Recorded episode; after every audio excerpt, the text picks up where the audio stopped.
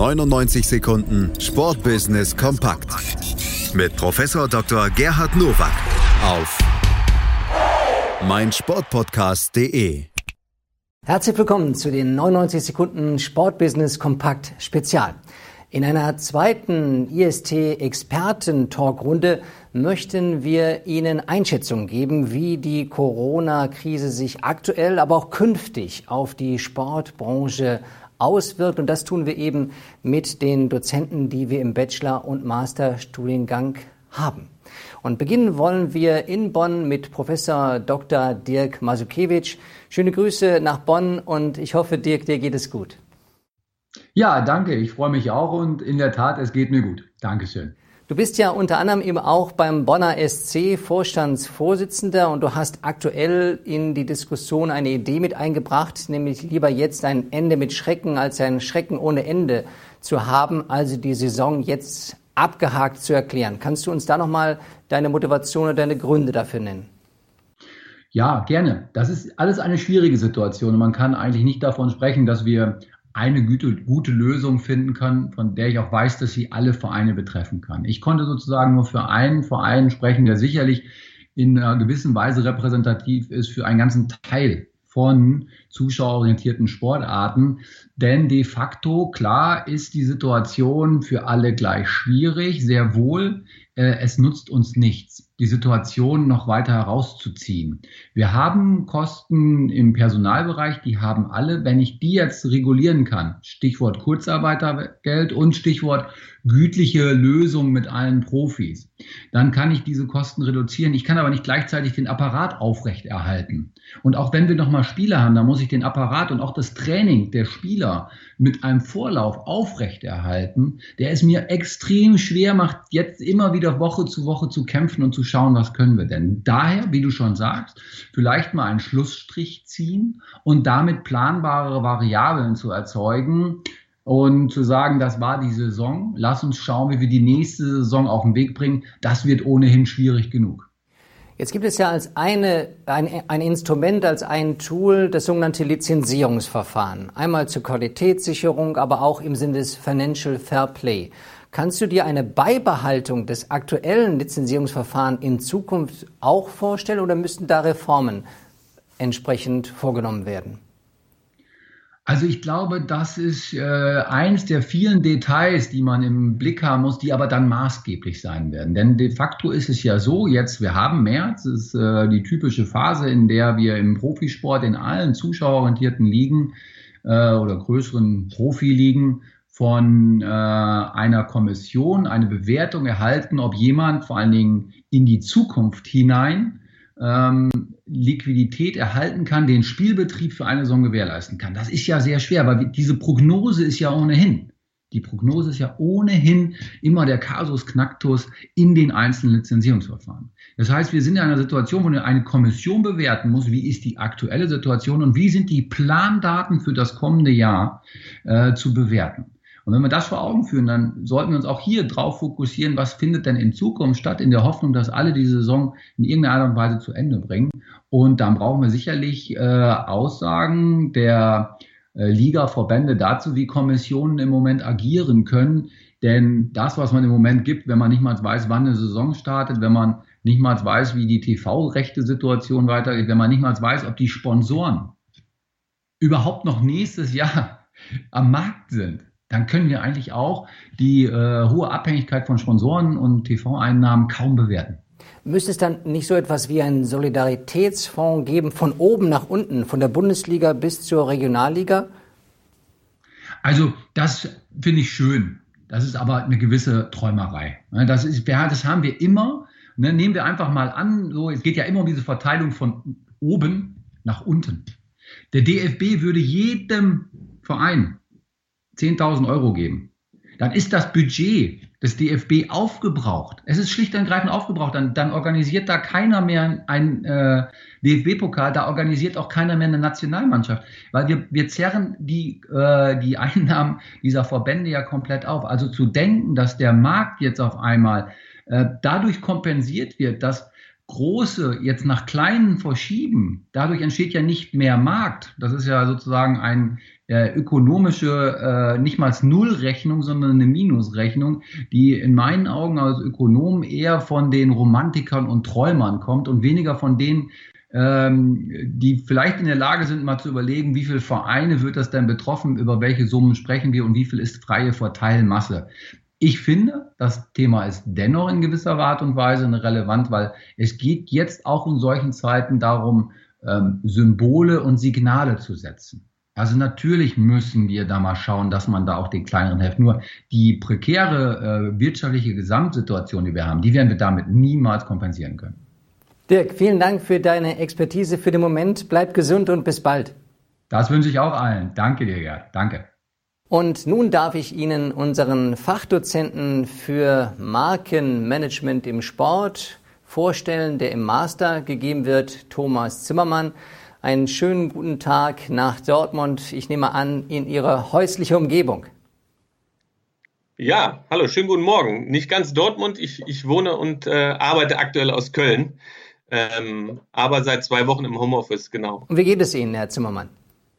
Äh, mir geht's gut. Ich glaube, äh, da haben andere Leute aktuell größere Herausforderungen. Ist natürlich auch eine Herausforderung, im Homeoffice zu arbeiten.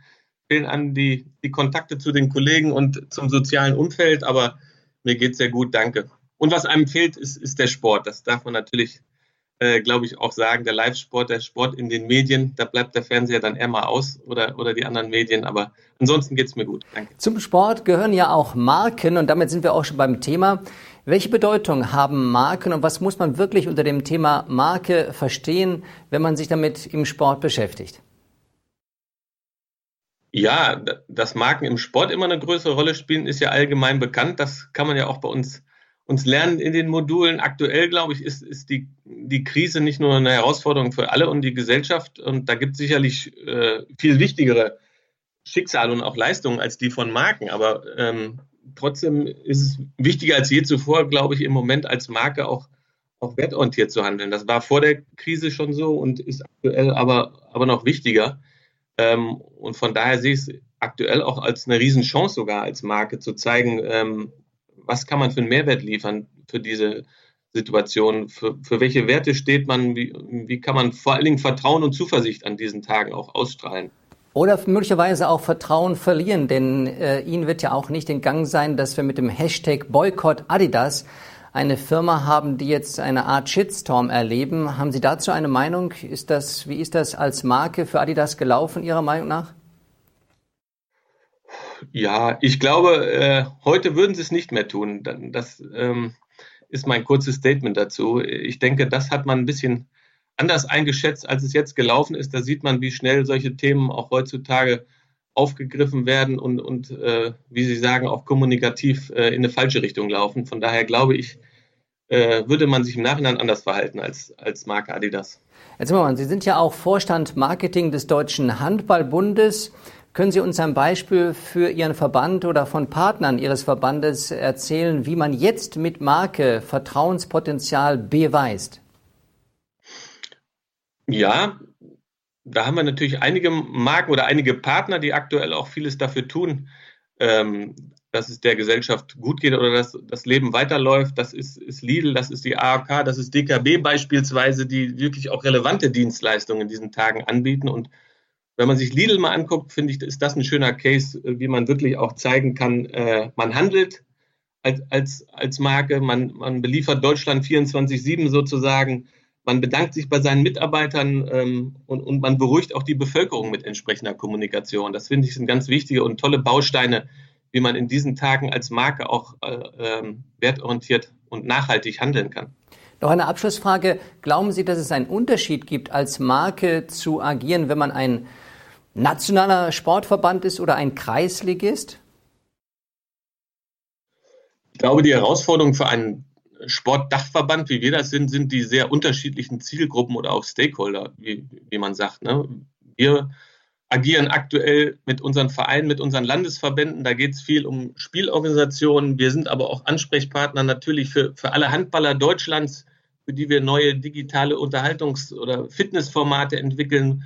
Wir müssen uns um die Medien kümmern, da als kompetenter Ansprechpartner zur Verfügung zu stehen zur aktuellen Situation des Handballs. Wir haben aber auch die gerade angesprochenen Sponsoren, Ich glaube, das ist die Herausforderung und auch der Unterschied. Als Dachverband hat man sehr, sehr viel unterschiedliche Zielgruppen, denen man eben in diesen Tagen äh, Vertrauen und Zuversicht und, und vor allen Dingen kompetente ähm, Beratung geben sollte. Vielen Dank, Herr Zimmermann, für Ihre heutige Einschätzung und bleiben Sie gesund. Danke, gleichfalls. Und damit kommen wir zu Professor Dr. Sebastian Kaiser-Jovi, der bei uns im Masterstudiengang sich mit dem Thema eben Management von Sportgroßveranstaltungen beschäftigt. Schönen guten Tag, lieber Sebastian. Hallo, guten Tag. Sebastian, derzeit isolieren sich ja die Menschen freiwillig, um eben die Corona-Krise zu bewältigen. Könnte es sein, dass Sportevents dazu beitragen, dass wenn die Krise überwunden wird, Events zu einer Stätte werden, wo gerade bewusst Menschen sich begegnen, Identifikation, Gruppenerlebnis haben? Ja, das ist, äh, das ist sicher so und das sollte auch so sein, denn das ist ja eine besondere Kraft auch und eine besondere äh, Stärke, die der Sport dann letztlich äh, mit sich bringt, eben diese gesellschaftliche und verbindende Wirkung. Ähm, aktuell muss man natürlich sagen, äh, mit Blick darauf, dass ähm, Corona uns ja sicher noch äh, mehrere Monate, wenn nicht Jahre beschäftigen wird, muss man natürlich vorsichtig sein, wie früh man jetzt auch den Sport, die Stadien beispielsweise oder Sportevents auch wieder öffnet, um nicht ein neues Aufflammen ähm, zu riskieren.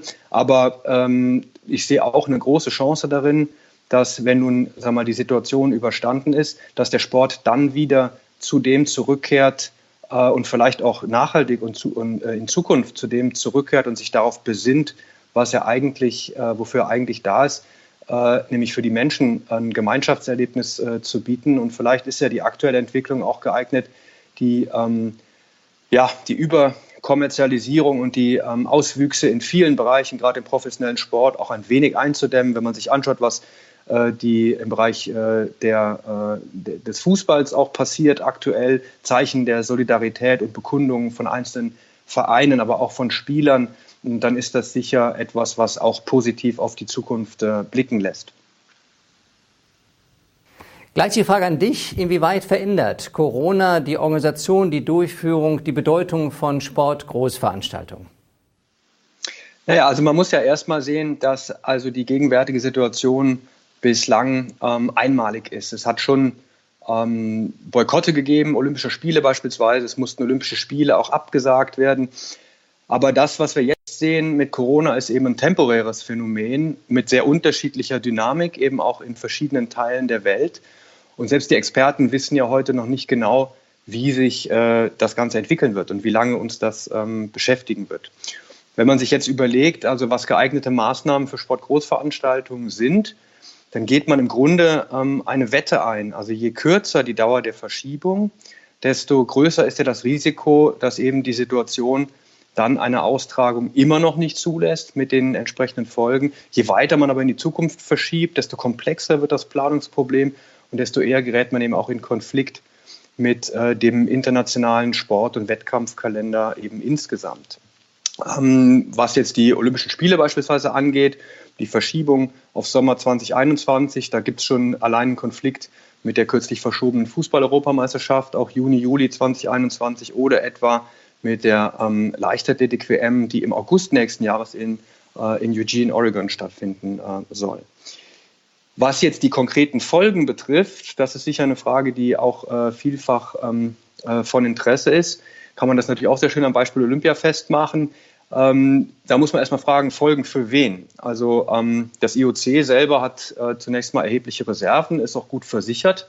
Gleichwohl gegen Ausfall, was jetzt bei einer Verschiebung passiert, ist eben noch gar nicht, äh, noch gar nicht abzusehen.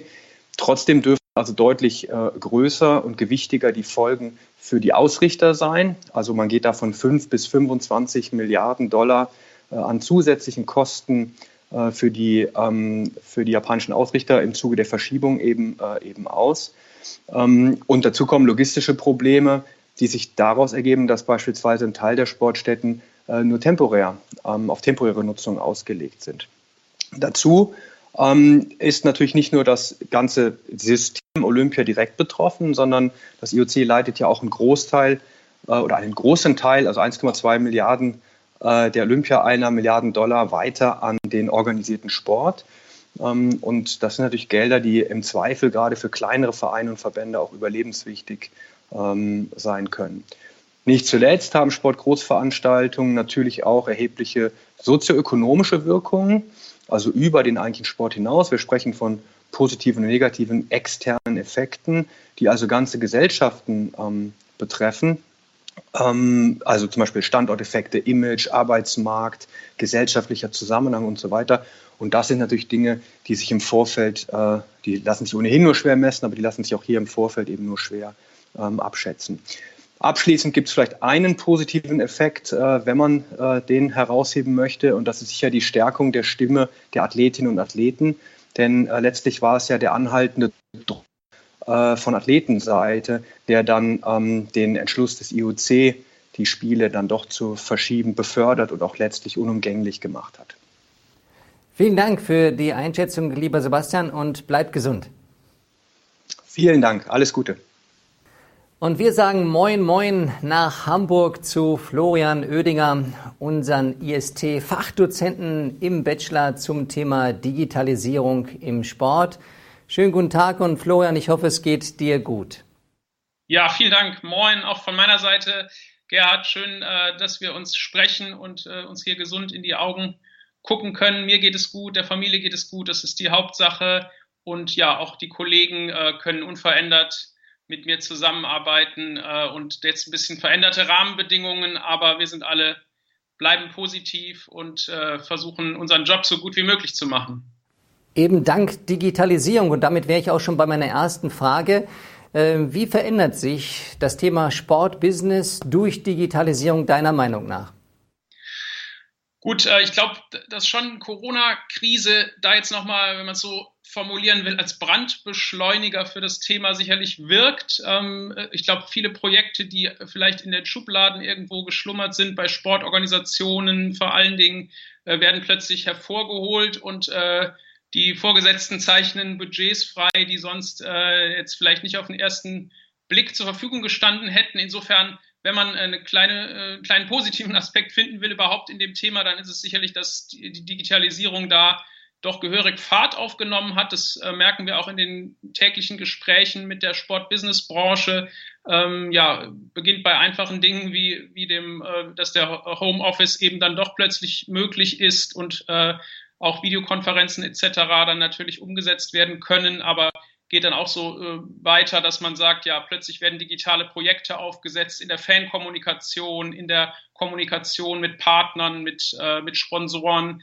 Und äh, da sind plötzlich ja völlig neue Möglichkeiten gegeben, ähm, die dann aber, denke ich, auch nach der Krise, äh, hoffen wir mal, äh, sie dauert nicht allzu lange noch an, aber ähm, die dann sicherlich weiter Bestand haben werden und äh, dann auch Eingang gefunden haben in die, in die tägliche Kommunikation. Und das ist sicherlich ein Thema, was, äh, was wir sehr stark beobachten. Welche Konsequenzen siehst du beim Thema Medienrechtevergabe und generell das Thema Sportberichterstattung?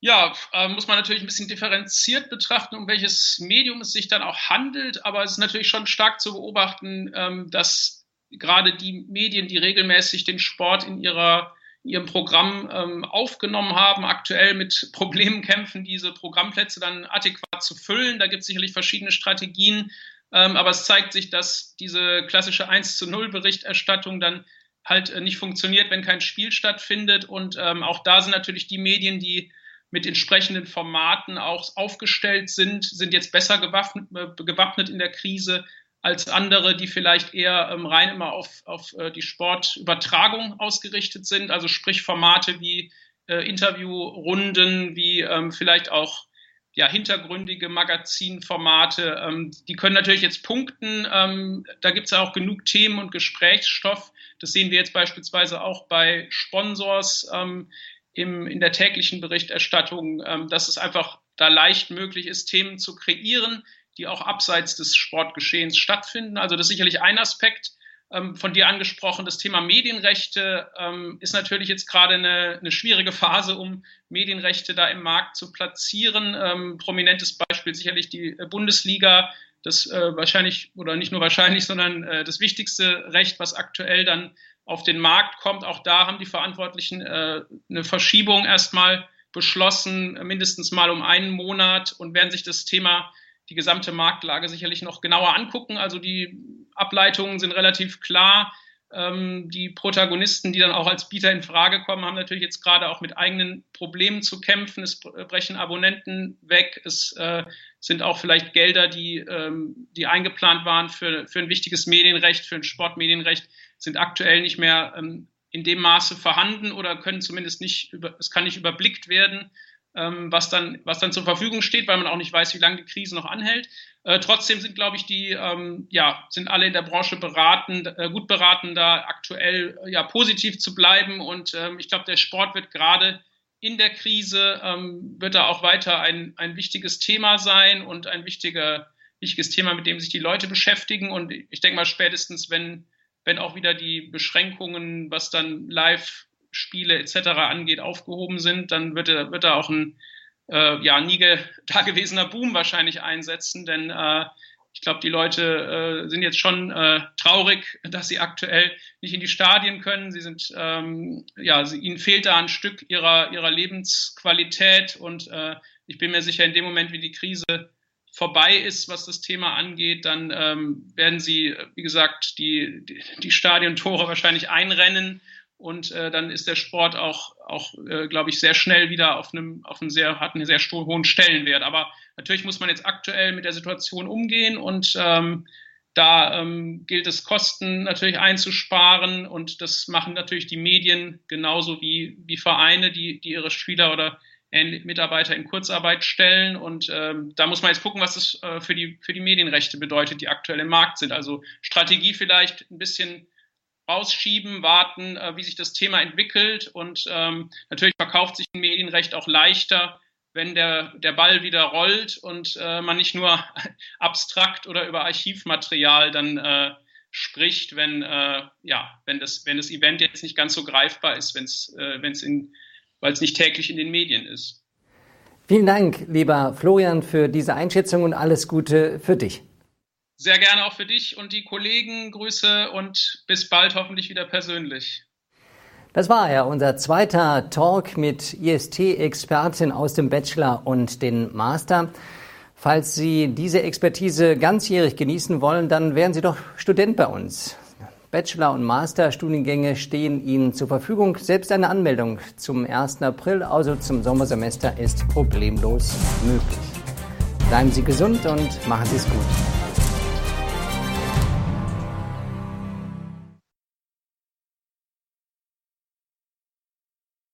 99 Sekunden Sportbusiness kompakt mit Professor Dr. Gerhard Nowak auf meinsportpodcast.de